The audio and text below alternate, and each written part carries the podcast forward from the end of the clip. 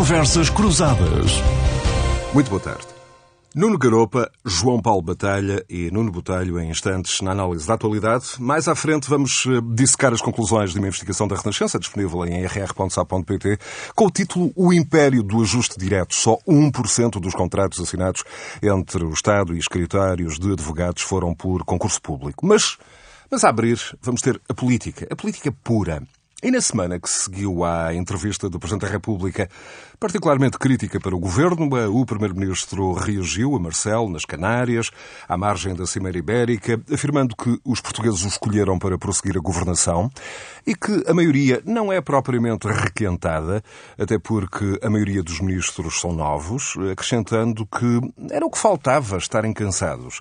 António Costa quebrava assim um silêncio prolongado, que já durava hum, há mais de uma semana, e não deixou de responder às questões políticas nacionais apesar de se encontrar hum, em solo estrangeiro, quebrando aquela hum, regra não escrita da política nacional. Depois de ouvir elogios de Pedro Sanches, António Costa, hum, pleno de ironia, perguntou ainda a Sanches se não queria ser comentador político em Portugal.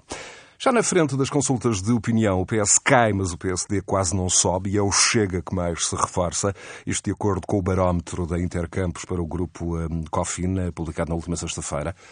Nuno Garopa, bem-vindo. Hoje eh, o Nuno em Lisboa, não à distância a partir de Washington, como uh, habitualmente. Nuno, do ponto de vista um, da estratégia política, um, terá António Costa, de alguma forma, conseguido travar esta uh, espiral negativa em que o governo se encontrava, barra encontra, uh, enfim, tentando transferir algumas responsabilidades para terceiros, como se constata na questão muito discutida na semana dos preços da alimentação, ou no caso da TAP, ou até eventualmente até no caso do pacote da habitação, que teve esta semana a antecipação de algumas medidas.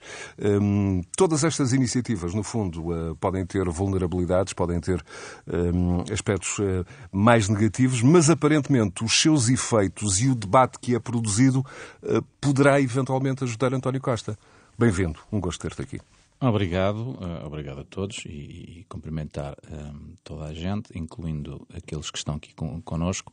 Um, eu, eu, eu, penso que, que, quer dizer, nós temos aqui um problema é que é normal, isto não é uma crítica à comunicação social nem ao espaço público. É normal que haja uh, a, tenta, a tentação de comentar uh, as, as, várias crises do governo em função delas próprias e, portanto, sempre esta ideia de que quando a semana corre bem, ah, isto, a legislatura vai durar e quando a semana corre mal, a legislatura está para acabar amanhã. Mas, efetivamente, uh, nós sabemos que o Partido Socialista António Costa levam no governo praticamente em breve, oito anos. E, e, desse ponto de vista, o que se pode dizer é que uh, haverá semanas que correm bem, haverá semanas que correm mal, mas o Primeiro-Ministro tem uma característica, navega à vista. E já se percebeu que a navegação à vista em Portugal resulta, tanto resulta que na terceira legislatura teve uma maioria absoluta. Uh, isto vem de encontro a, a, dois ou três pontos. Quer dizer, o primeiro é uh, as intervenções excessivas do Presidente da República. Eu acho que António Costa conseguiu, e como é um líder partidário, nesta altura, como ele próprio diz, praticamente já viu todos os partidos mudar de líder, não é? Quer dizer, ele é o líder partidário mais experimentado nisto. E é preciso não esquecer, quer dizer, as pessoas falam hoje em dia de que as pessoas não têm experiência fora da política. António Costa está na, na, na política há 40 anos, quer dizer, portanto, obviamente tem uma experiência que poucos dos uh, líderes atuais têm e, e, desse ponto de vista, ele consegue transformar agora as intervenções excessivas do Presidente da República num ativo para ele, não é? Quer dizer, porque é claro. evidente que o Presidente da República, é, o problema dele é que fala demais. Mas quando falava demais e era favorável ao governo, não havia problema nenhum. Agora, quando fala demais e é desfavorável ao governo, o problema é que é um comentador. Bem, mas ele até sempre foi um comentador, não é? Quer dizer. E, portanto, o Presidente da República, aliás, tem um problema. É que, como mais eh, que falar demais, é inconsequente. E, portanto, o Presidente da República neste momento já tem muito pouco Nuno, mas aquela, mas aquela entrevista não é propriamente uma entrevista qualquer, se, enfim, isolarmos as palavras, as, não, mas retirarmos é, mas é... quase aqui do contexto com outro Presidente da República, Sim, é com outros mas Presidentes esse, mas esse da República. Esse é, é o ponto que o Nuno estava a chegar. Provavelmente o Governo cairia no dia seguinte. Mas, claro, se aquela entrevista fosse... já ninguém liga ao que está a dizer Marcelo Rebelo Sousa. Se aquela entrevista fosse de Cavaco Silva, Jorge Sampaio, Mário Soares claro. ou António Ramalhanas, claro. Eh, de facto o Governo caía. caía. Com Marcelo Rebelo de Sousa é completamente inconsequente. É irrelevante. Toda a gente encolhe os ombros e diz lá está ele. E, portanto... Ele ter dito aquilo, ou não desculpa, ou o contrário, é exatamente igual. E esse é que é o problema que neste momento Marcelo Rebelo de Sousa já tem. Ele enche o tempo perdido, ele enche o, o, a locução de continuidade, mas ao transformar-se, e sem criticar uh, a tua profissão, Zé Bastos, em locutor de continuidade, o problema é que já ninguém lhe liga nenhuma. E, portanto, uh, uh, isso vai ser um problema quando houver uma crise a sério. Agora vai sendo brincadeira, eh, brincadeira que aproveita António Costa, porque obviamente o problema de António Costa de fundo, eh, como nós estamos aqui, estamos vindo a dizer, e eu disse logo a sair às eleições, António Costa não tem projeto absolutamente nenhum se não manter-se no poder. E isso cria um problema quando o país começa a dar de si, porque ele não tem alternativas para apresentar. Todos, todos percebemos que as alternativas que ele vai apresentando na habitação, eh, na educação, na saúde, nos transportes, são medidas de última hora, muitas delas completamente impraticáveis próprio compasso de espera uh, relativamente à habitação mostra que o Governo não tinha propriamente qualquer plano. E não tem, e não, não tem, tem, qualquer plano.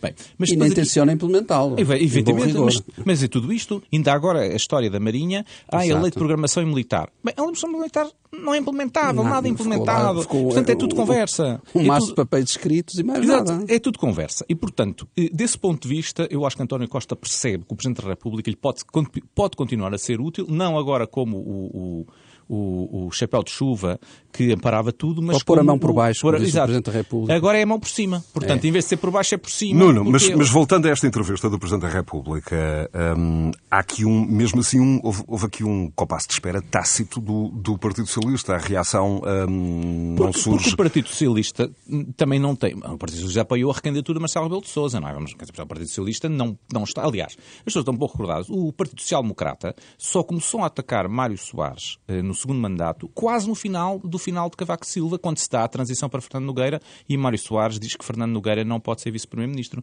O PSD também teve este comportamento em relação a Mário Soares depois de o apoiar. Quer dizer, levou muito tempo a ter que começar a criticar explicitamente o Presidente da República. Não é do interesse do, do Governo entrar em uma guerra com o Presidente da República. E, para mais, quando aí, só para terminar, a oposição continua a ser um problema. Porque qual é a questão? Nós estamos numa situação económica muito complicada. O Governo, de facto, é um Governo requentado, já aqui tínhamos dito várias vezes, muito requentado. E o problema é que a oposição nem é requentada, ela não é alternativa. E não é só, como diz o Presidente da República, que é só uma aritmética, não uma soma política. Eu acho que é mais do grave do que isso. É que, neste momento, os três partidos à direita, enfim, não, não vou contar com o CDS, não tem representação parlamentar, nem se consegue perceber e, e, ainda por cima com a crise nos Açores, exatamente qual é a interseção do programa político que seria daquele governo, de um governo alternativo. Porquê? Porque as medidas são completamente contraditórias neste momento. Entre uns controlam preços e os outros não controlam preços. Uns que querem programas garantidos à habitação, os outros querem o mercado a funcionar. Portanto, não se percebe como é que isso é um programa alternativo. Mas mais grave, na minha opinião, é que os três partidos o que estão a dizer aos portugueses é que as medidas que eles têm seriam muito melhores, porque por passo de mágica, se houvesse um governo de direita, o, governo, o país começa a crescer, por mágica. E, portanto, haveria dinheiro para tudo. Não há, não é? Quer dizer, nenhum dos três partidos explica, por exemplo, aos professores o que é que faz alternativamente porque nenhum dos partidos sabe, obviamente, que é implementável a contagem do tempo que os professores exigem.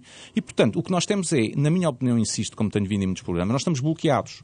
E esse bloqueio ajuda António Costa porque é um incumbente. E enquanto o país estiver bloqueado, o único ator político que, na minha opinião, sai beneficiado é António Costa. Nem é o Partido Socialista, Não, eu já, é António Costa. Ao, é António João Paulo Costa. Batalha, mas ainda relativamente aos barómetros de opinião, hum, há a constatação de que o PS cai, mas aparentemente uh, parte hum, desse eleitorado uh, está a refugiar-se na abstenção, não está necessariamente uh, a transferir-se para, para, sim, para outros Sim, mas vamos lá ver. Os barómetros portugueses, vamos lá ver, isto temos que começar sempre a dizer a mesma coisa. Não podemos levar a sério sondagens que falharam repetidamente nas últimas eleições e que nada foi alterado, não é? Portanto, as empresas de sondagem não fizeram rigorosamente nada. Portanto, que garantia que temos que isto agora acerta quando da última vez deu os erros que deu? Agora, tendo isso em conta, e que, portanto, estamos a falar, a especular, não é? Especular, uma, expressão que, que em inglês agora está na moda, introduzida à direita muito bem, que é termos conversas fact-free, não é? Vamos a ter conversas em que os factos não existem. Portanto, estamos a falar de conversas sem factos. A questão é que eh, eh, eh, o Partido Socialista está a descer para os níveis que tinha antes, em 2015, digamos assim. Ou seja, o hardcore do Partido Socialista está nos 30% a 32%, que é o que teve em 2015. Portanto, voltou para essa casa. Esses eleitores estão a ir para a abstenção, portanto, não estão a ir nem para o Bloco de Esquerda, nem para o PCP de forma muito evidente, alguma evidência há, mas não muito evidente, e certamente não estão a ir para o PSD. Agora, o PSD tem uma tragédia, é que não está a conseguir levar esses votos do PS e não está a conseguir esmagar o Chega. Pois. E quanto mais abstenção houver, mais sobe o Chega. Porque os, os 500 ou 600 mil votos do Chega são 10% se votarem 6 milhões de pessoas e serão, obviamente, 15 a 6% se votarem 4 milhões de pessoas ou 4 milhões e meio. E esse é que é o grande problema que se vai colocar ao PSD e daí toda a conversa, digo eu, que já aqui abordámos, do regresso de Passos Coelho e todas essas conversas Justamente. se percebe que Montenegro não tem neste momento capacidade de estancar o Chega. Só mais aqui um elemento, problema. Nuno, mas apesar dessa fiabilidade duvidosa das sondagens, elas não deixam de ser evocadas pelo próprio Presidente da República nessa entrevista. Mas o Presidente da República é o homem que sempre usou sondagens de duvidosa credibilidade, não é? E, portanto, isso é a grande crítica que se faz ao Presidente da República. Nós nunca tínhamos ouvido nem Cavaco, nem Sampaio, nem Soares, nem antes estarem a anunciar ao país que, bem, em função da sondagem que vi ontem, eu acho que nós devíamos fazer isto. Bem, em função daquela sondagem... Dou uma entrevista à RTP, Sim. em função... De, não é? Olha, eu, vai... vai, vai sou abordado por dois vai... senhores em, lá em boticas onde foi, fica aflito Olha, e resolve vai, dar um ralhete ao governo. Vai é? dar o governo ao Dr. Santana Lopes ou vai, ou vai é. dissolver? Uh, vai reconduzir o Dr. Pinto Balsemão? Olha, não, depende das sondagens. Acabei de ver uma sondagem que diz que sim. Quer dizer, nós nunca ouvimos isto nem a Ianes, nem a Soares, nem a, nem a Cavaco, não é? E Mas... isso é que é a diferença com o Marcelo Rebelo de Sousa. Muito bem, Nuno. Já aí regresso. João Paulo Batalha, bem-vindo. João Paulo Batalha é consultor em políticas anticorrupção, é vice-presidente da Frente Cívica. Uh, João Paulo Batalha, António Carlos está a reagir a Marcelo, a maioria não está cansada, não é requentada, disse. Um, João Paulo, como é que avalia esta tentativa do governo de, de, recuperar o controle da agenda política, enfim, uh, suavizar ou reparar danos e uh, alijar em terceiros algumas responsabilidades próprias? Eu não sei se, se, isto foi sequer uma tentativa de retomar a agenda política ou o controle da, da, agenda ou da narrativa política, porque também acho que António Costa mantém o controle sobre a narrativa política. Eh, foi, se calhar, pouco mais do que um encolher de ombros eh, à entrevista de um presidente comentador, como já foi aqui dito.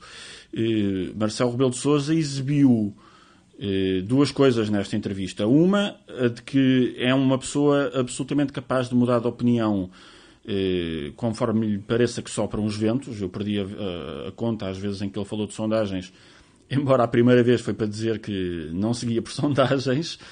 Um, e, portanto, e já vimos Marcelo Rebelo de Sousa uh, dezenas de vezes em assuntos corriqueiros e em assuntos graves uh, mudar de opinião porque percebeu que uh, a opinião pública não, não ia na sua cantiga. Marcelo Rebelo de Sousa é uma pessoa que, perante as dificuldades, a primeiríssima reação é pôr água na fervura e tentar apaziguar e acalmar. Nós vimos isso na questão dos abusos sexuais da Igreja, vimos isso nos incêndios em 2017, vimos isso com todos os assuntos, eh, enfim, dos corriqueiros aos graves. Ou, e depois, quando vê que, que, que, a opinião pública não se deixa ficar, eh, é o primeiro então a dizer: Ah, vamos lá esclarecer tudo.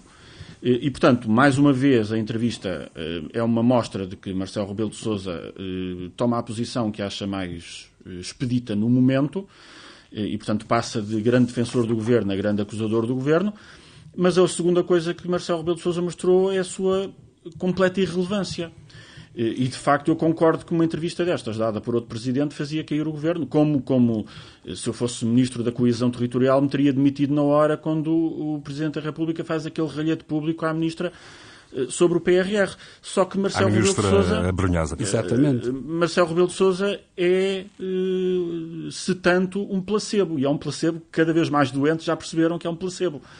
E, portanto, António Costa não reage no momento uma semana depois encolhe os ombros e, isso diz tudo sobre Uh, Mas com uma dose acima, e, acima, acima do habitual de ironia quando um, convida Pedro Sánchez ali ao lado para ser comentador político em é, Portugal. É, quase há aqui um conjunto, é quase assassino isso. Há aqui uma carga irónica quase. Eu acho que ficava mal, ficava mal convidar Pedro Sánchez a ser Presidente da República Portuguesa, mas o convite para ser comentador acho que vem mais ou menos no mesmo Sim, mas é, é uma ironia estilo. quase de mau gosto e, e, e institucionalmente que fica muito mal. António Costa, obviamente, também tem que ser dito, mas é também verdade. só acontece porque o Presidente da República põe-se a jeito para que isso aconteça. Precisamente. E, portanto, há um, des, um desrespeito institucional mútuo, diria eu, e uma falta de sentido de Estado dos dois, quer dizer, a certa altura, porque estamos aqui já com duas personagens que já parece que, que estão ali a falar na, na, na, tasca da esquina sobre assuntos Absolutamente, de, e aliás, futebol e de, Marcelo Rebelo de Sousa perdeu vizinhos, muito tempo. Quer dizer, não é? Quer dizer, e não estão a falar de assuntos de Portugal, dentro do seu país, nem da República Portuguesa. Pois. Quer dizer, isso depois transmite-se para outros assuntos sobre os quais até vamos falar a seguir. Quer dizer, é uma, é uma... Portanto, é uma, é uma falta de sentido de Estado claro. e é uma falta de noção sequer de, das responsabilidades dos, dos, cargos que exercem. E do exemplo, Portanto, nós estamos que, a viver. Da falta de exemplo num... que dão aos portugueses também, de, não é? De... Com certeza, mas, mas nós estamos a viver num tempo de completa degradação das instituições. Exato. Transversal. E os principais responsáveis políticos parecem ser absolutamente indiferentes uh, não isso. Se dão ao respeito. Eu sou muito crítico não da forma como a Presidência da República tem sido exercida pelos vários titulares. Nós temos uma visão que, do meu ponto de vista, e eu sei que sou muito minoritário nisto, é uma visão demasiado eh, quase eh, monárquica pouco, enfim, decorativa e, e, e, que mostra, tem mostrado sempre um pendor para uma timidez institucional que eu acho que é pouco útil e, portanto, a crítica que eu faço à generalidade dos presidentes é que têm assistido com mais ou menos impotência à degradação da qualidade das instituições. Marcelo não só tem assistido, como tem sido, em muitas das suas intervenções, um ator de primeira linha dessa degradação das instituições e, portanto, obviamente não é muito. João Paulo, eh, eu vou já ao Nuno Botelho, mas eh, quanto à qualidade da oposição, há pouco o Nuno Garopa referia a ausência, por exemplo, de uma proposta fundamentada e elaborada relativamente às reivindicações dos, dos professores. Eu introduzo aqui também um elemento. O orçamento do próximo ano pode não ter folga para tantas reivindicações, enfim, promessas e apoios. É, esta semana, eh, ao colocar 723 milhões de euros eh, de dívida, o Tesouro teve de pagar uma taxa de 3% a 12 meses. Os custos do financiamento da República estão claramente eh, a agravarem-se. Isto indica que a despesa vai ter de estar controlada. Mas não há aqui, do ponto de vista da oposição, também enfim, um discurso que corresponda a esta realidade. A oposição também não, não, tem, não tem discurso, porque não tem programa e porque não tem melhor sentido institucional do que os atuais, os atuais líderes das instituições. Se vem da mesma cultura política, e é por isso que nós vemos nas sondagens eu acompanho o Nuno Garopa no ceticismo em relação às sondagens. Também é difícil fazer sondagens quando o português médio quer pensar em tudo menos em eleições, exatamente porque a escolha eleitoral é muito deprimente. E, portanto, é difícil termos sondagens fiáveis. Mas, mas o que se tem mostrado é exatamente o crescimento da abstenção, porque as pessoas deixam de se rever num sistema que não fornece alternativas.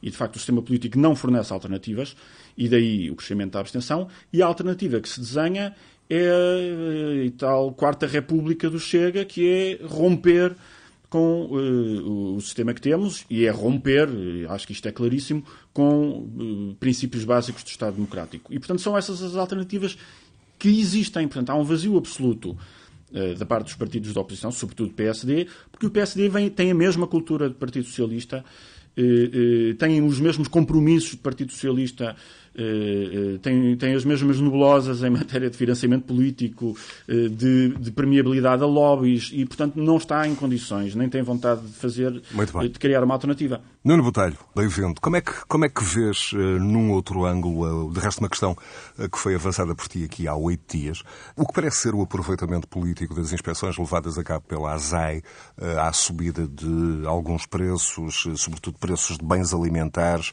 Claro que, hum, como na altura referias, a fiscalização permanente é necessária para prevenir abusos em tempo Sim. de inflação, enfim, controlada ou galopante, as Como más práticas sempre, sempre, sempre existirão, um, existirão uh, mas um, parece haver aqui muita falta de informação e um claro aproveitamento do, do, do governo nesta matéria. Como é sim, é que, como sim. é que Antes de mais, muito boa tarde a todos.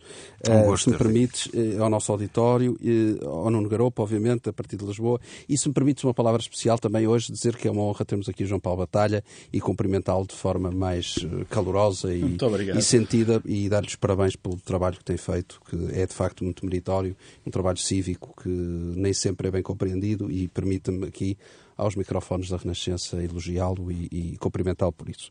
E também, se me permites, porque hoje se justifica, uh, desejar a todos um feliz Dia do Pai, uh, que é hoje que se comemora, e acho que um, um cumprimento a todos os pais e também a todos os filhos, e acho que se impõe. Respondendo agora do pai. É, e respondendo agora à tua questão, eu diria que de facto esta semana muito se falou disso e, e, e acho que esta questão do, do, do, aumento exagerado ou não, especulativo ou não dos preços é mais um exemplo acabado da forma como António Costa gera uh, uh, o, o, governo e gera o país. Sempre à vista, percebeu que isto pode recolher votos junto do, do, do povo, digamos assim. Uh, as pessoas, obviamente, adoram. Essa metáfora da navegação, à, vista, à vista nesta, é, é, é, nesta semana com é o caso do Funchal. É uma navegação à vista, desde que não, não, não saia do, do Porto, Porto, Desde que não saia do Porto, está tudo bem. E, e, e eu diria que é mais uma vez o governo a alijar responsabilidades. Eu, semana passada, também referi, basta olhar aqui para a Espanha para perceber que o governo espanhol, que é um, para António Costa, visto como um exemplo, e, e são irmãos de, de, de, mesmo de partido e tudo mais, eh, mas Sánchez não, não teve qualquer problema em baixar o IVA dos, dos alimentos essenciais e baixou assim eh, eh, esse, o preço desses alimentos. Há, existe uma zona nos supermercados em Espanha. Em alguns casos até eliminou até, alguns produtos. Eliminou por completo, existe uma zona onde esses produtos estão, as pessoas vão lá e sabem que esses produtos têm IVA zero ou, ou, ou taxa reduzida. Portanto, eu acho que o governo nada fez. O governo continua a arrecadar o IVA como se nada fosse. Continua e, e consegue dizer constantemente aqui Del Rey que as grandes superfícies estão, são os, os, os, os, digamos, passo a expressão, os bandidos aqui do sítio, que estão a tentar ir à carteira dos portugueses e a tentar uh, retirar aquilo que, que, que que não, não lhes era devido. Ora, eu acho que estamos mais uma vez a esquecer, primeiro, o papel que esses grandes superfícies tiveram a quando da pandemia, e aí António Costa elogiava e dizia que eles eram extraordinários. Do segundo, não é verdade que em todos os casos isso aconteça. Se há casos, como em todas as situações que podem acontecer, como há bons e maus políticos, como há bons e maus gestores, como há bons e maus empresários, como há bons e maus locutores, desculpa José Bastos, não é o teu caso, mas existem, há jornalistas, jornalistas, jornalistas, profissional. jornalistas, jornalistas, exatamente. Até porque nesta casa há, notáveis locutores, locutores e, e realizadores. Da imprecisão, mas... Eu espero eu, que eles não, não, não levem mal. Exatamente. E eu, eu diria que, neste caso, há aqui, de facto, uma falha grave do governo, mais uma vez, que é alijar responsabilidades. É muito mais fácil dizer que a culpa não é nossa do que tentar resolver. É muito mais fácil encontrar um plano de habitação, não sei o que é, muito complicado, que vamos dentro, entrar dentro das casas, dizer que vamos entrar dentro das casas das pessoas e coercivamente arrendar as casas, do que olhar para o património que o Estado tem e tratar dele e, e pô-lo à disposição do, das pessoas. Isso é muito mais complicado. Chama-se isso gerir. Eu desde há muito tempo tenho dito, e já o repeti aqui várias vezes, eu acho que um dos grandes problemas do nosso país e um dos nossos problemas do nosso, dos nossos governos, sucessivos governos, é um problema de gestão. Nós não temos, eh, ao contrário que as pessoas eh, podem achar estranho o que eu vou dizer, mas é o que eu penso mesmo, ao contrário que as pessoas pensam, Portugal não tem um problema de falta de dinheiro, tem um problema de má gestão dos recursos públicos. E muito má gestão. E todos os, todas as semanas sucedem-se casos em que, de facto, o dinheiro público é, é desbaratado, é mal usado e, de facto, Deixa-me fazer uma, uma pergunta ou, ou algumas perguntas sim. aqui ao gestor, ao empresário, sim, ao presidente sim. da Câmara de Comércio e Indústria do Porto, a Nuno Botelho. Deve haver uma, uma fixação administrativa de preços, impor um teto nos lucros, no preço dos alimentos. E como é que se define o que é que são lucros aceitáveis? 10%, eu, não, 15%, eu sou absolutamente 30%, contra 50%? Isso. 50%? Eu, eu sou absolutamente contra isso. Eu acho é que tem que haver órgãos regulatórios que controlem, de facto, os preços dessas, dessas questões. Por exemplo, as grandes superfícies que estamos a falar, e falando de forma mais simples, o, o Jerónimo Martins, o Continente... Esta semana mais, a Cláudia Azevedo, a, são, do são, Grupo Sonai, veio sim. alertar que a fixação de preços sim. historicamente leva a prateleiras vazias. É verdade, e tem toda a razão. Eu concordo inteiramente. E, portanto, estava a dizer, estas empresas são empresas cotadas na Bolsa, são empresas devidamente uh, controladas. Não é por ali que, que há desvios excessivos dos preços. E o, e o mercado, melhor que ninguém, os portugueses e as pessoas sabem que se estiver muito caro um produto no continente, passo a, a publicidade, vão ao, ao, Pingo Doce. E se estiver no Pingo Doce, vão ao, ao outro qualquer do lado. E, portanto, não há aqui esse tipo de, de, de, aproveitamento. O que há é outras questões especulativas que existem em casos muito mais pontuais, muito mais excessivos. E, portanto, há que lidar com isso. E para isso o Estado existe, não para regular, não para, para, para neste caso, controlar os preços, definir preços. Isso não deveria acontecer, mas sim para eh, atuar com, com as, obviamente com a ASAI, por exemplo, atuar com a Autoridade da Concorrência, atuar com, de facto, as instituições que existem para esses efeitos. O problema é que nenhuma dessas instituições está efetivamente a atuar como deve atuar. E como não está a atuar como deve atuar, é muito mais fácil pôr o ónus no, no, no vizinho. É uma coisa, uma cultura cada vez mais portuguesa e cada vez mais costista, se me permitem a expressão, dizer que o problema é do outro. Nunca é de António Costa, é sempre do outro. Ou é do ministro, ou é do secretário de Estado. Aparentemente, esta semana ficamos a saber que o Ministério é da Agricultura eh, não tinha o Observatório de Preços não ainda tem, não tem, mas já deveria a funcionar a 100%. Exatamente. Mas, e a culpa de quem é? Não é? Já nem é da Ministra, é, é já de um desgraçado qualquer que há de estar abaixo. E, portanto, toda a máquina do Estado está mal organizada, toda a máquina do Estado está mal gerida. Agora eu pergunto, quem é o responsável máximo por isso? É o Primeiro-Ministro. Deixa-me só abrir aqui um bocadinho a, a grande angular, ir ao, ao, ao, Nuno Garopa. A partir desta questão, Nuno, do, do consumo dos bens alimentares, um, enfim, em volume, descontando a inflação, este consumo caiu o ano passado, um, de resto representa à volta de 19% dos gastos das famílias, e é preciso recuar até à Troika para uh, uma queda semelhante. As famílias, no fundo, estão a comprar menos alimentos porque a subida dos preços é muito acima do rendimento uh, disponível. Enfim, e a inflação está afetar as classes mais desfavorecidas. Está-se a construir claramente aqui uma, uma, uma, sociedade mais desigual, uma erosão crescente da classe média. E o ponto um, que remete para uma das questões que regularmente, recorrentemente, tu uh, colocas neste espaço público, tem a ver com uh, o crescimento económico. E aqui com a incapacidade portuguesa de fazer com que os salários cresçam com o correspondente crescimento económico uh, que não existe. E também outro ponto, a incapacidade da economia crescer fora dos setores tradicionais do turismo, da construção civil, como o Nuno Botelho aqui tem referido. O ponto é a ilusão ou o período dos juros baixos veio de alguma forma disfarçar esta realidade, maquilhar esta realidade durante muitos anos e agora uma realidade que tem muito de política no fundo, não é? E agora com juros e bens a subirem, quem estava a nadar, enfim, sem proteção fica fica mais eh, visível. O que é que achas desta desta questão? Bem, eu penso que a questão é que Portugal, desde 1986, que vive de ilusão. Eh, e, portanto, não me parece nada surpreendente. O que me surpreende é que ainda há pessoas que estão surpreendidas com isso. Vamos ver. Portugal entrou para a União Europeia em 1986. Viveu dos fundos comunitários. Quando os fundos comunitários uh, começaram a desaparecer, Portugal entrou em recessão e teve um problema grave. Mudou de PSD para o PS. Aí, Portugal descobriu uma coisa maravilhosa que se chama o crédito em função da entrada no euro. Exato. E endividou-se. E, portanto, teve mais uma ilusão de riqueza porque se estava a endividar. Até, enfim, temos aquela coisa famosíssima em Portugal, que é o orgulho de sermos o país que tem receitas creditícias. Portanto, nós pedimos ao banco e são receitas nossas, não são receitas do banco. Uh, e, portanto, vivemos de receitas creditícias. Depois, quando uh, chegou a crise do subprime, percebemos, epá, isto não pode continuar, porque estamos com receitas creditícias, nós estamos a viver de empréstimo, temos que apertar o cinto. Apertámos o cinto. Assim que os juros caíram, voltámos ao mesmo. Portanto, o, o Portugal, essencialmente, vive desde 1986 numa ilusão. Essa ilusão é aquilo que leva a classe média portuguesa a não querer mudar rigorosamente nada. Por isso, desde 1986, a, classe média portuguesa recusa qualquer programa eleitoral que signifique mudar.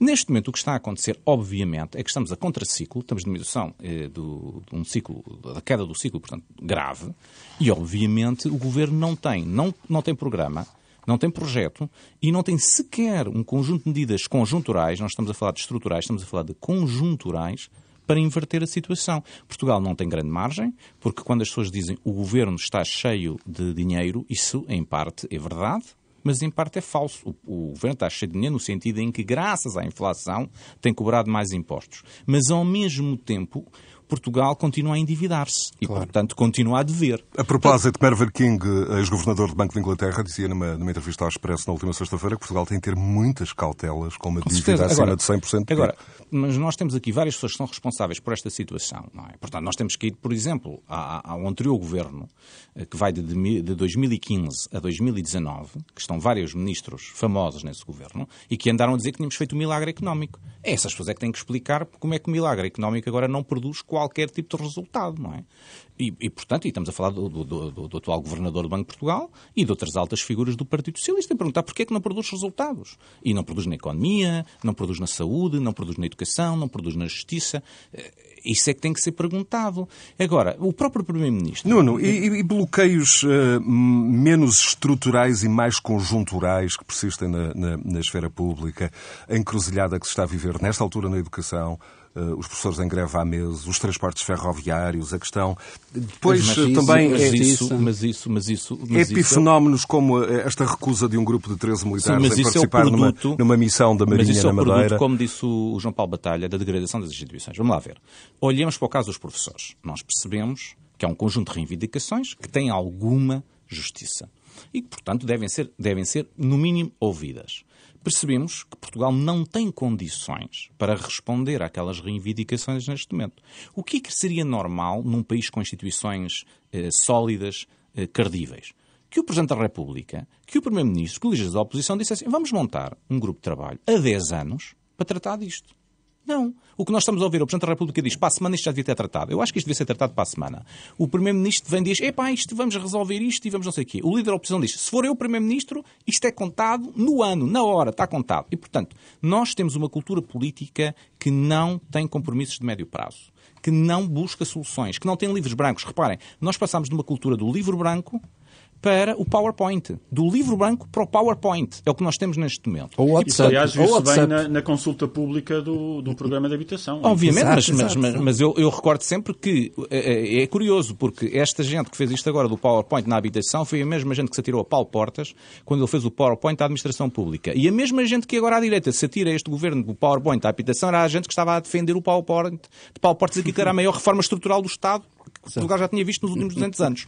Portanto, nós, isto é cultura política, é uma cultura política. Infelizmente, uh, uh, parece-me a mim que a pessoa que mais estaria numa posição-chave para desbloquear isto, para, para conseguir transformar esta cultura política é o Presidente da República, que é um produto dessa cultura política e que continua a incentivar essa cultura política. Quer dizer, como é que o Presidente da República pode vir dizer sobre a questão dos professores que isto é muito justo e devíamos. E penso que o Governo vai dizer alguma coisa nas próximas duas semanas, quando sabe perfeitamente que isto é um imbróglio que não tem resposta nem em duas semanas, nem em dois meses, nem em dois anos. uma crise política que, no limite, iria levar, ou pelo menos houve essa ameaça de demissão do próprio Primeiro-Ministro. Como, é, como é, evidente, como é evidente. Portanto, o, o, o, que eu penso é, nós estamos a ver um momento muito difícil, não vejo, sinceramente, não, não posso ser mais otimista, eh, enfim, infelizmente, que isto vai doer e vai, e vai ser navegação à vista dentro de uma crise política. Portanto, uma, uma navegação à vista durante os cinco anos de juro baixo foi ótimo.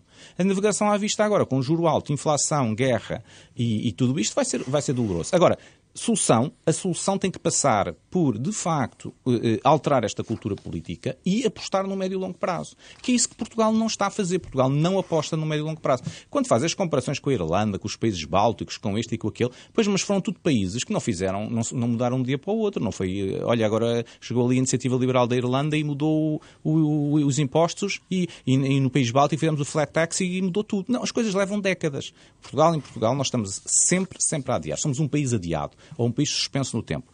Perante isto, é muito complicado agora estar a dizer que devíamos dar mais umas migalhas na habitação, mais umas migalhas aos professores, tira um bocadinho dos médicos para dar ali um bocadinho aos enfermeiros, uh, tira das universidades para dar um bocadinho a não sei quem, porque é isso que é essa gestão que nós andamos a fazer. E nisso, sim, António Costa é muito bom porque tem o focus grupo e diz, tira de um, dá outro, deixa ver quanto é que isto está em votos. Olha, e até correu bem que deu uma maioria absoluta. De resto, esta, esta semana, uh, Luís Paixão Martins regressou em força às, às, às páginas dos jornais. Não... E ele próprio diz, reparem, uma coisa muito importante, que aliás o Nuno Botelho, espero que diga alguma coisa agora que vou-lhe fazer provocação, devem dizer o PS tem que se livrar do assunto da TAP. Ora, isto é extraordinário, extraordinário. é extraordinário. Portanto, agora é livrem-se da TAP. Aliás, esta semana é. tivemos Mas que uma, grau de responsabilidade é esta? Livrem-se da TAP.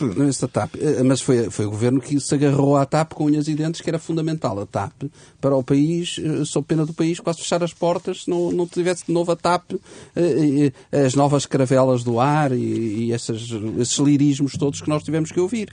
E na altura eu disse o que tinha a dizer e eh, houve muito pouca gente a acompanhar-me na altura, mas continuo a dizer e o tempo infelizmente está-me a dar razão. A TAP, ainda esta semana tivemos mais um episódio que eu gostava que alguém me o único português que, avançou para a justiça. Sim, eu, eu, eu interpus uma providência cautelar, eh, impedi, tentando impedir que o Estado português injetasse dinheiro na TAP.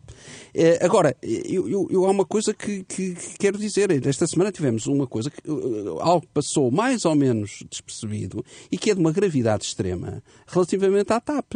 Então, a, a, a doutora Alexandra Reis manda um mail ao ministro Pedro Nuno Santos a dizer que coloca o lugar à disposição a 29 de dezembro de 2021 e, e, e começa, entretanto, a negociar semanas depois ou dias depois, começa a negociar a, a admissão. Portanto, uma saída e, que não implicaria que não indemnização. Implicaria indemnização. E, portanto, o ministro não respondeu e, com isso, pagou-se 500 mil euros à senhora que agora viemos a verificar que não eram devidos e que a senhora, eh, verdade seja dita, num ato eh, até de alguma correção, eh, já devolveu, aparentemente, e tudo bem, não, não estou em casa. Mas isto mostra, mais uma vez, o estado a que chegamos e a falta de gestão, a falta de sentido de Estado, como é que a causa pública é gerida desta maneira. O ministro não responde a uma coisa destas.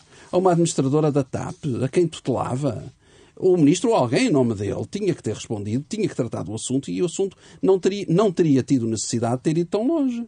E, portanto, isto passa mais uma vez ao lado. Isto mostra ao Estado a que chegou aquela empresa, a balda que é aquela empresa, o quanto aquela empresa é nociva para a economia portuguesa, ao contrário do que nos andaram a tentar vender. E quem diz a TAP diz a Transtejo, como vimos esta semana, diz, ah, infelizmente, as Forças Armadas e a Marinha em particular, com aquele triste episódio do, do, dos militares que não, não resolveram não sair, os sargentos e praças resolveram não sair, e portanto, se calhar foram ver o Benfica nesse dia, tinha, havia jogo do Benfica contra o Marítimo, eu sei que não, não gosta de futebol, mas a piada não, não, não resiste à piada, sendo eu benfiquista não resisto à piada, e portanto, se calhar foram ver o Benfica. Isso é referido numa, é referido, numa, numa peça jornalística. sim, portanto, se calhar foram mesmo, e portanto, isto está a transformar-se, de facto, numa desculpem a expressão, numa república das bananas. E é isto que nós temos aqui diante de nós. E, portanto, é algo que nos deveria todos fazer pensar. Muito bem. Mas o que me parece transversal a todos esses casos é exatamente, para além da, do, do, de como é gerida a TAP, como é gerida a Transtejo, em que estado está a Marinha, são os processos de decisão política que estão por trás de tudo isso. Claro. Ou a falta deles, ou a completa informalidade, a completa falta de sentido institucional e a redução, eh, e é a cultura política que falava no Europa, a redução da política a um mero exercício proclamatório de PowerPoint e de ortodoxia ideológica perfeitamente postiça. E quanto menos soluções há, mais debate ideológico temos. Já agora, uh, João Paulo Batalha. citar as claques de cada um dos, de cada um dos blocos políticos, mas no, no, pressuposto mais ou menos assumido de cada um deles que ninguém tem soluções para dar e mesmo que tivessem soluções eh, eh, não tem máquina de Estado e de administração pública para as implementar. O grande problema com o pacote de habitação do Estado não é a captura da propriedade privada, não são essas questões ideológicas, é que mesmo que isso fosse uma boa ideia, que é discutível se é, o Estado não tem a menor capacidade de implementar. Nós não temos capacidade de implementar políticas públicas de esquerda ou políticas públicas de direita porque não temos Estado e administração pública. Já agora eu recordo e, que no, no caso, depois... no caso da habitação, uh, os diplomas mais polémicos, como o arrendamento coercivo ou o fim do alojamento local, só vão no próximo dia 30, no final do mês, a Conselho de Ministros. O que aconteceu esta semana foi a apresentação de uh, duas medidas. João Paulo Batalha, continuando consigo. Agora, num olhar para as conclusões de uma investigação da Renascença, disponível em rr.sa.pt, com o título O Império do Ajuste Direto. É uma investigação liderada pelo jornalista João Carlos Malta e contou ainda eh, com eh, os jornalistas Diogo Camilo, Rodrigo Machado e Ricardo Fortunato e que, entre outros pontos, indica que só 1% dos contratos assinados entre o Estado e escritórios de advogados foram por concurso público. Ou, uh, vou ler ao contrário, escapam a concurso público 99% dos contratos entre o setor público e os escritórios de advogados. João Paulo Batalha, o que é que isto diz hum, do ecossistema das relações, enfim, do setor público eh, com os escritórios de advogados? Hum, desde logo, segundo alguns eh, especialistas ouvidos pela Renascença, os números indicam que, pelo menos, a concorrência está altamente comprometida nesta relação e eu diria que a transparência também eh, pode ficar eventualmente ferida. João? Bom, seguramente.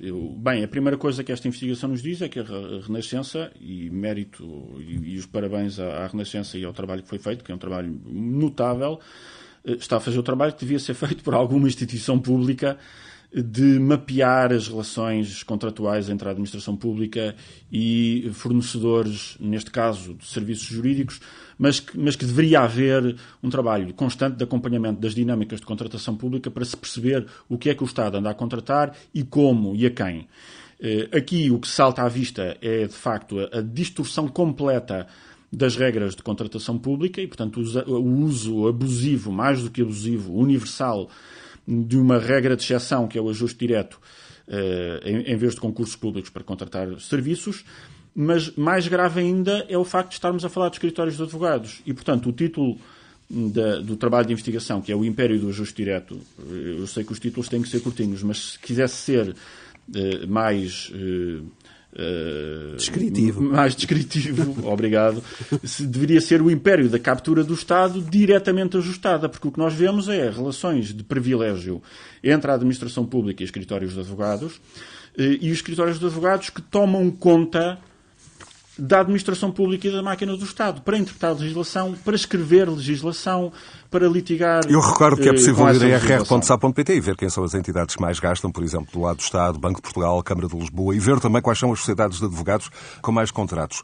E é um trabalho muito interessante, até para ver eh, instituições muito capacitadas e cujos administradores ganham rios de dinheiro. No caso do Banco de Portugal, eh, o governador ganha mais do que o presidente do Fed americano e a dependência que têm de escritórios de advogados. E, portanto, como nós depois nem sequer conseguimos verificar que clientes é que estes mesmos escritórios têm no privado, é impossível mapear os conflitos de interesses deles. E, portanto, nós estamos a subcontratar a defesa do interesse público a escritórios de advogados em relações promíscuas de ajuste direto, sem conseguir minimamente verificar que depois os interesses é que eles têm com clientes privados eh, que eh, tenham um impacto na defesa do interesse público. Portanto, isto é mau por todos os lados e não apenas já, pela violação do Código Eu vou já saber públicos. o que é que o João Paulo e o Nuno Garopa pensam de algumas das justificações do recurso ao ajuste direto, mas começo pelo Nuno Botelho. Uma, uma das justificações é o de responder a uma necessidade premente um, um, e que os procedimentos são habitualmente muito longos, no limite essa demora, essa burocracia prejudica o interesse público, os contribuintes.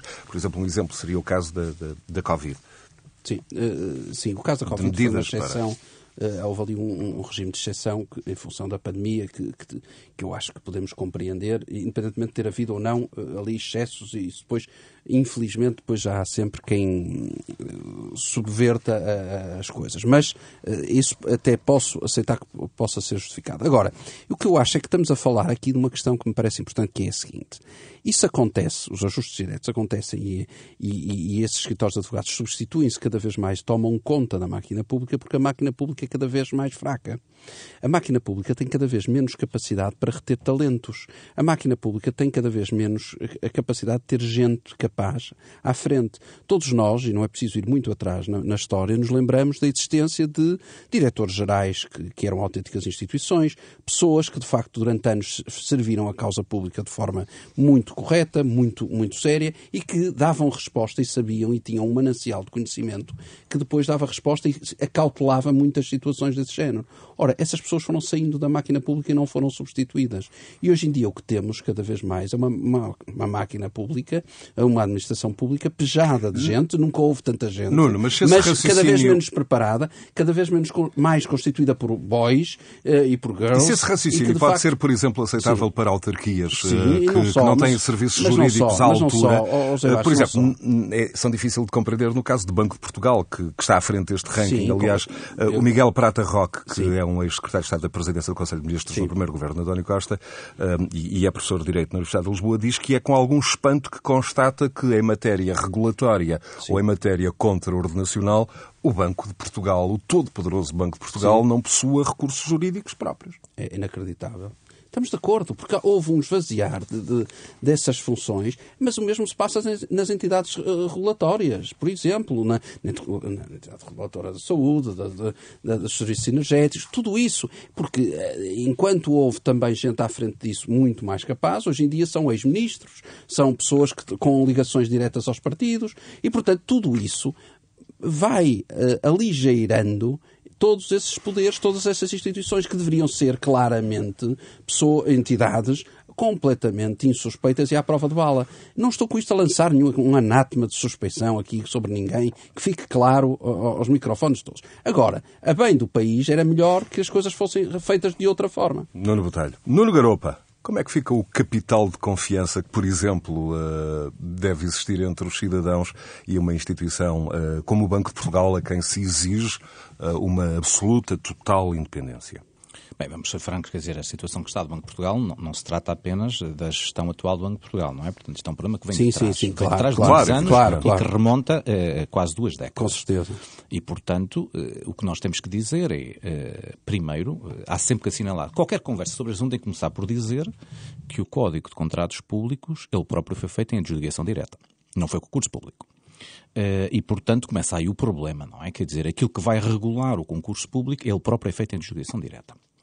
A seguir, dizer que uh, este problema é um problema que, como disse o Nuno, tem uma, uma questão estrutural, que é uh, quem desmantelou a, a, administração pública são pessoas que hoje estão nas sociedades de advogados. É assim, não, não há outra forma de dizer isto. São hoje sócios uh, séniores das sociedades de advogados. Foram as pessoas que desmantelaram a administração pública durante os governos que vêm desde o tempo do professor Cavaco Silva até o governo de Sócrates. E, portanto, essas pessoas não é em relação a anátema, é a realidade dos factos. E não vamos dizer nomes que não vale a pena, mas é a realidade dos factos. O terceiro aspecto tem a ver com aquilo que é óbvio, que é qual seja, sejam quais foram os argumentos uh, que sejam apresentados da qualidade, da, da, da, da, burocracia, da necessidade disto e daquilo, só há um argumento que poderiam apresentar e não apresentam, que é dizer, não, isto acontece, mas repare, isto acontece em Madrid, isto acontece em Paris, isto acontece em Londres, isto não, é que só acontece em Portugal. Digam-me lá qual é o país da União Europeia, ou inclusivamente o país da OCDE, que tem este tipo de práticas, levadas a este nível. Eu não conheço nenhum. E, portanto, há algo que se passa em Portugal que não se passa em Madrid, em Paris, em Frankfurt, em Washington, em Londres. E, portanto, isso significa que há algo que tem a ver com a falta de transparência, a endogamia e os conflitos de interesse que em Portugal são recusados. Sobre isto apenas tenho a dizer uma coisa. Isto é um assunto que me preocupa há muitos anos e tive a oportunidade de, em muitas intervenções que fiz, a pedido do PSD, da Iniciativa Liberal e do CDS, de apresentar propostas para programas eleitorais. Em todos eles apresentei sempre regular as sociedades de advogados com propostas concretas. Nenhum desses três partidos pegou nisso. Não é por acaso. Aliás, eh, nos últimos dois partidos em que apresentei isto, ficou eh, eh, um momento de silêncio. Não interessa. E não interessa porque esses partidos têm os próprios esses interesses metidos. Portanto, o assunto é estrutural e é um assunto que os partidos políticos não querem saber. Ponto final. Estamos com 1%. Vamos ver se dentro de 10 anos, quando fizermos este estudo, nós estamos com 0,01%. Nuno, e, e, como, é que se, como é que se resolve a questão, para além, já referiste a uh, juntar recursos jurídicos, no fundo, no setor público, a melhorá-los? Como, é que, como é que se escrutina melhor? Eu, eu na leitura da, da, Olha, quem faz do trabalho, por exemplo, o Tribunal de Contas desculpa, não comentou propriamente Desculpa, quem que... faz legislação não pode atuar nessa área legislativa. Ponto final. E não há Chinese Walls. Escritório que aceita fazer legislação da concorrência não pode atuar, atuar na área da concorrência, não pode ter casos de concorrência. Escritório que faz as medidas de resolução do Banco de Portugal não pode aceitar clientes que contestam as medidas de resolução. Escritório que aceita fazer legislação do trabalho não pode contestar a legislação do trabalho. Ponto final. Não há Chinese Walls, o sócio quer fazer isso, separa-se e vai para outra sociedade de advogados. Começamos por aí. As sociedades de advogados têm que responder à autoridade da concorrência. As sociedades de advogados têm que apresentar contas. Têm que ter o, o mesmo tipo de transparência que tem uma sociedade comercial. Neste momento, ninguém sabe quem são os sócios das sociedades de advogados, porque essa informação não é pública. Sabemos os sócios que constituem a sociedade de advogados. As sociedades de advogados não têm a obrigação de, de, de alterar os seus registros para nos transmitir. As sociedades de advogados não têm que ser reguladas pela Ordem dos Advogados, porque a Ordem dos Advogados não está lá para isso. E, portanto, simplesmente não querem regular as sociedades Há pouco eu ia, eu ia referir final. que, na reportagem, se pode ler que o Tribunal de Contas não comentou uh, estes números que a Renascença extraiu do portal base e se estes números indiciam violações da concorrência e da transparência. Também a maior parte das autarquias contactadas uh, não considera a concorrência um valor fundamental uh, na decisão final de contratar um escritório de advogados e, por outro lado, também argumentam que a transparência de processos é total. Obviamente, mas se nós começarmos a ter uma autoridade que regula estas situações, que centralize informações sobre estas situações, que cruza informação, muitas dessas situações serão acauteladas, não é? Quer dizer, nós neste momento temos autarquias e entidades do Estado que contratam sociedades de advogados com o mero papel de serem referrals de outras sociedades de advogados. E, como aliás tivemos vários escândalos públicos já nesse sentido, em que foi explicado que o trabalho de, desse advogado, dessa sociedade, era indicar quem é o especialista que deve assessorar a autarquia ou o Estado nessa particular área. Ora, isso é essencialmente contratar uma sociedade de advogados como uma, um, um, mero intermediário numa negociação jurídica. Isto quer dizer, é uma coisa que não faz qualquer sentido, senão num processo de transparência e, de, e sem falta de transparência e de endogamia. Portanto, tudo isto há muito tempo que devia ter sido eh, cautelado. Há muito tempo que a Ordem de Advogados, se não quer fazer isto, porque não é da sua competência, diz ao Estado, não é da minha competência, e, portanto, cria o seu regulador, que faça e que tenha, tenha tutela sobre as sociedades de advogados e possa, obviamente, com transparência, com exigência, com códigos de conduta, com transparência, regular a atividade. As sociedades, as sociedades de advogados têm três papéis muito importantes e fundamentais em Portugal e que são de louvar, que é, como já disse o Nuno, capital humano, qualidade do capital humano que oferece ao Estado, que o Estado infelizmente não tem, seja por razões que forem, não tem.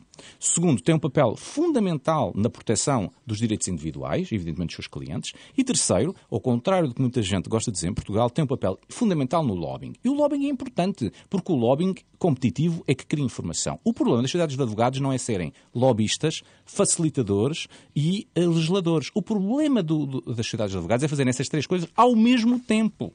E isso é que não pode ser, é que serem feitos ao mesmo tempo, sem qualquer transparência.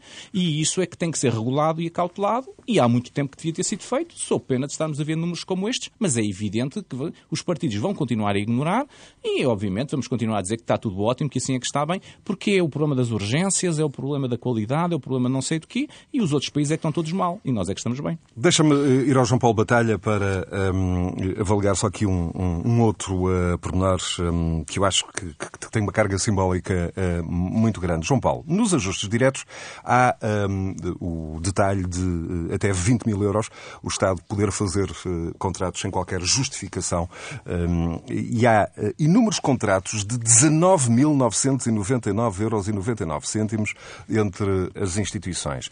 Isto é um claro contornar da situação. Eh, no fundo, quer dizer, aqui mais, mais óbvio não pode ser. Não há eh, qualquer preocupação em, em disfarçar. Quer dizer, o, o, radar da fiscalização não é propriamente ativado quando, por exemplo, entidades fraccionam um bolo de 100 mil euros para serviços jurídicos em 10 contratos de 10 mil euros, sabendo nós que há. Uh, já decisões de tribunais administrativos de que esta opção eh, pode ser fraudulenta, que se está claramente a contornar a regra do concurso público.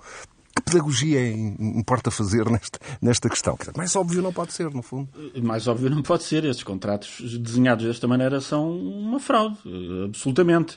Eh, o problema é que nós também temos, em matéria de fiscalização, uma atitude muito formalista e muito legalista e que permite e às vezes até ajuda uh, a massajar este tipo de contratos para que as coisas depois passem. E isso aconteceu, aliás, com a intervenção do atual Presidente do Tribunal de Contas, nos famosos contratos das parcerias público-privadas rodoviárias, que foram chumbados pelo Tribunal de Contas antes de, serem trabalhados em conjunto entre o governo de José Sócrates e, e, o Tribunal de Contas, na altura com, com o juiz José Tavares, para serem aprovados. Exatamente a mesma despesa com, com uh, uh, as mesmas condições contratuais. E, portanto, há uma cultura de formalismo legal que substitui tudo o resto. E, de facto, eh, esta cultura, eh, aliada a este papel das sociedades de advogados, que o Nuno Garopa estava a dizer, de serem eh, ao mesmo tempo fornecedores do Estado, litigantes e lobistas, cria um poder completamente opaco destas sociedades de advogados, não só na prestação de serviços jurídicos, mas, mas nas relações de poder em Portugal, em que as grandes sociedades de advogados são os estruturantes do poder em Portugal. Aliás, nós vimos isso no caso da TAP. Se não fosse uh, uh, Fernando Medina ter feito o enorme favor ao país de nomear Alexandre Reis secretário de Estado do Tesouro, nunca teríamos sabido a forma como ela foi uh, destituída da TAP e a forma como dois grandes escritórios de advogados fabricaram uma legalidade que não existia e que não teria sido escrutinada se uh, Reis não tivesse voado alto demais com asas de cera e chegado a secretário de Estado do Tesouro. E o papel das sociedades de advogados é em grande medida este, o de fabricar a legalidade, uh, às vezes pisando a lei, às vezes indo muito para lá dela, e substituindo-se, de facto, a uma máquina que o Estado tem de ter. O Nuno Garopa disse com razão, o Nuno Botelho também já tinha dito, o Estado não tem quadros. E as sociedades de advogados muitas vezes emprestam os seus quadros ao Estado no fornecimento de serviços jurídicos. O Estado tem que ter esses quadros. E, portanto, esse, oh, oh, João Paulo Batalha, mas se esse argumento, insisto, insisto neste ponto, insisto neste ponto, se esse argumento pode ser válido para uma autarquia do interior do país, seguramente não é para, para uma instituição como o Banco de Portugal. Não é, exatamente, e por isso é que não estamos apenas a tratar de pedir emprestado capital humano que as instituições não têm, estamos verdadeiramente a assistir a um fenómeno de captura do Estado com o qual as próprias instituições lidam perfeitamente. Porque muitas das carreiras dentro dessas instituições também são feitas na porta giratória entre os escritórios de advogados ou os grandes clientes privados dos escritórios de advogados e as instituições públicas. Portanto, há um consenso de regime nesta captura e, portanto, perguntar por concursos públicos para fornecimento de serviços jurídicos é uma coisa absurda que só ocorre a uns jornalistas da Rádio Renascença. Porque para as pessoas que estão nas instituições e para as pessoas que estão nas sociedades de advogados é a coisa mais natural do mundo. E se nós tivermos que arredondar contratos ou facionar contratos para estarmos dentro de uma legalidade eh, fictícia, que é a legalidade exigida pelo Código dos Contratos Públicos, como disse o Nuno Garopa, é também ele um, um, um ajuste direto feito para fabricar uma, uma, uma pseudo-legalidade e uma ilusão de controle e de rigor que depois é tão burocrática eh, que exige válvulas de escape nos ajustes diretos ou, no, ou, ou, em coisas como vamos ver este negócio da Transtejo, em que eh, no fundo o que parece estar em causa é o governo a comprar navios para não tem dinheiro e, portanto, a inventar eh, manobras contabilistas ilegais para fazer eh, a despesa, eh, e há um consenso absoluto entre o poder público, as sociedades de advogados e estes mecanismos de captura de que isto é assim que deve ser. Nuno Garopo, reflexão final. Nuno. Apenas dizer que isto é um tema que a Rádio Renascença está de parabéns, porque pôs a nu. O número é impressionante, quer dizer, não são 10, nem 15, nem 20%, é 1%. É pena que, como se viu, o estudo já tem vários, já, a notícia já tem vários dias, nenhum partido pegou, quer dizer, não há o mais pequeno interesse, eh, chega a ser chocante, principalmente aqueles partidos mais à direita que estão todos os dias a dizer que estão a lutar contra este tipo de coisas e que não, nenhum desses partidos mostra o mais pequeno interesse neste assunto. Muito bem, são as eh, conclusões de uma investigação da Renascença, disponível ainda em rr.sa.pt, com o título O Império do Ajuste Direto, uma investigação liderada pelo jornalista João Carlos Malta e que contou ainda com Diogo Camilo, Rodrigo Machado e Ricardo uh, Fortunato. Nuno Garopa, João Paulo Batalha e Nuno Botelho em mais um Conversas Cruzadas, disponível para ouvir de novo em rr.sa.pt ou no podcast, o agregador de podcasts do Grupo Renascença Multimédia e também, claro, nas plataformas mais populares de conteúdos áudio, como sejam o Spotify, o iTunes, o Listen Notes, o iCast, o Google Podcasts, o Castbox e outros. Votos de continuação de um bom domingo. Eu regresso daqui a pouco à hora certa para atualizar a informação.